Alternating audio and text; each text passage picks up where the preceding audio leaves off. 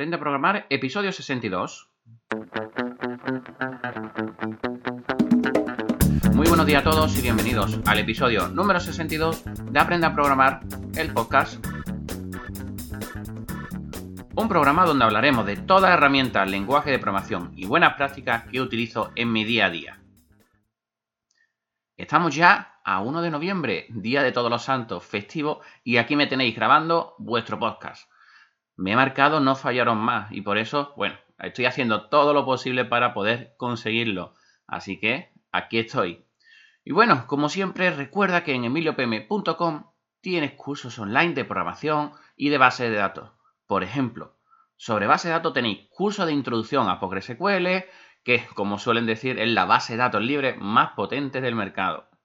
Y también tenéis dos cursos de SQL, uno inicial para comenzar con buen pie y otro intermedio lleno de ejercicios. Así que ya sabes, si te suscribes tienes tarifa plana de todos los cursos y preguntas que puedas querer hacernos.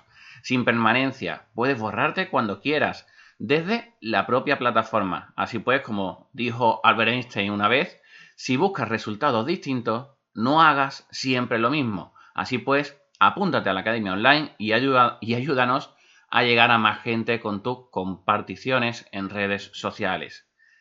En el día de hoy vamos a hablar sobre una nueva base de datos que ha salido hace muy poquito, a finales de octubre, y es una base de datos gratuitas de Oracle. Es la base de datos de Oracle XE llamada 18C, es decir, Oracle Database 18C Express Edition, es como la han llamado. Eh, en, en, unos, en unos episodios anteriores, en el 11, ya hablé sobre la versión XE, pero era una muy anterior, era la 11G, y bueno, tenía una serie de cualidades esta base de datos muy interesante. Estamos hablando de la base de datos más utilizada, mm, de mayor número de instalaciones, la número uno en el ranking, estamos hablando de la base de datos Oracle. Así pues, es muy interesante darle una oportunidad a esta base de datos.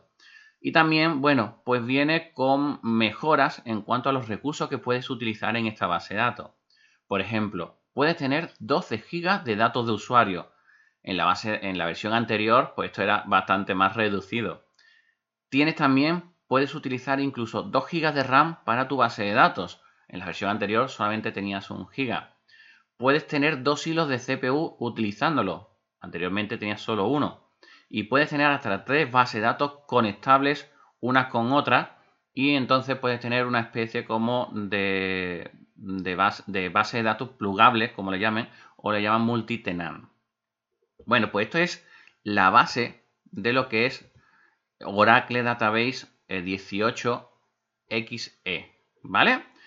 Entonces, eh, además de todo esto, pues también nos dice, si vamos a la página web, que os dejaré en las notas del programa, pues también nos dice por qué debemos de usar la versión XE. Bueno, primero porque es la gratuita, es la, la básica y para poder aprender, pues todos los educadores pues, deberían de usar esta, esta base de datos, no, no la de pago, porque al final para eso está esta versión.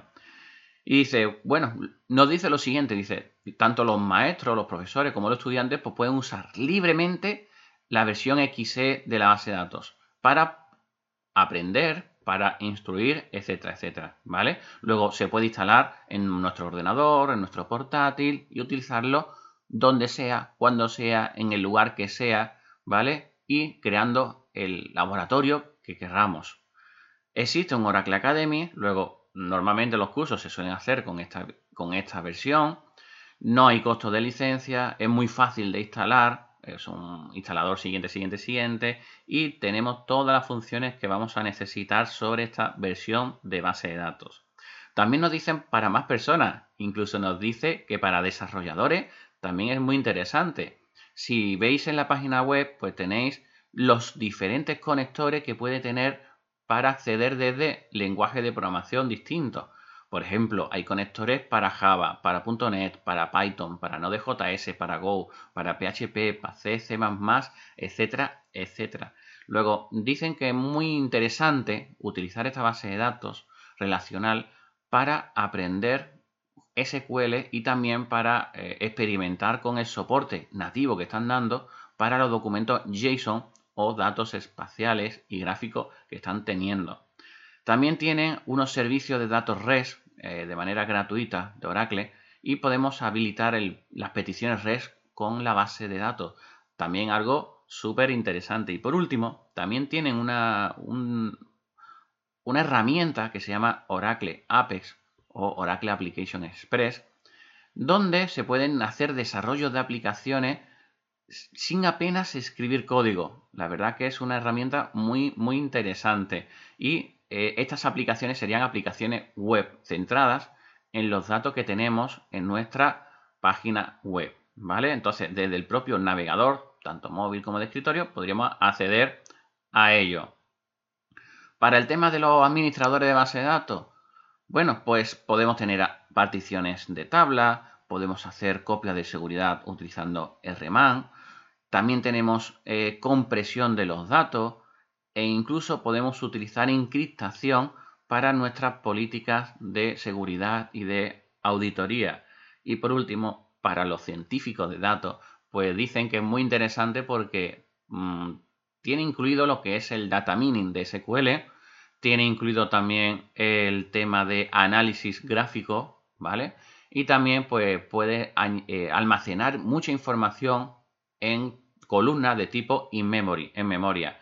Y bueno, también se permite programación en R, ¿vale? Porque dicen que esta base de datos también se puede utilizar en R.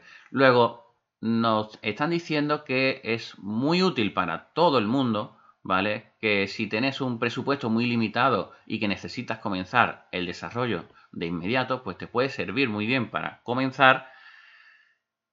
Para aquellas eh, organizaciones sin ánimo de lucro, ¿vale? O otras tipos de asociaciones, pues eh, esta versión de Oracle pues, es muy interesante, ¿de acuerdo?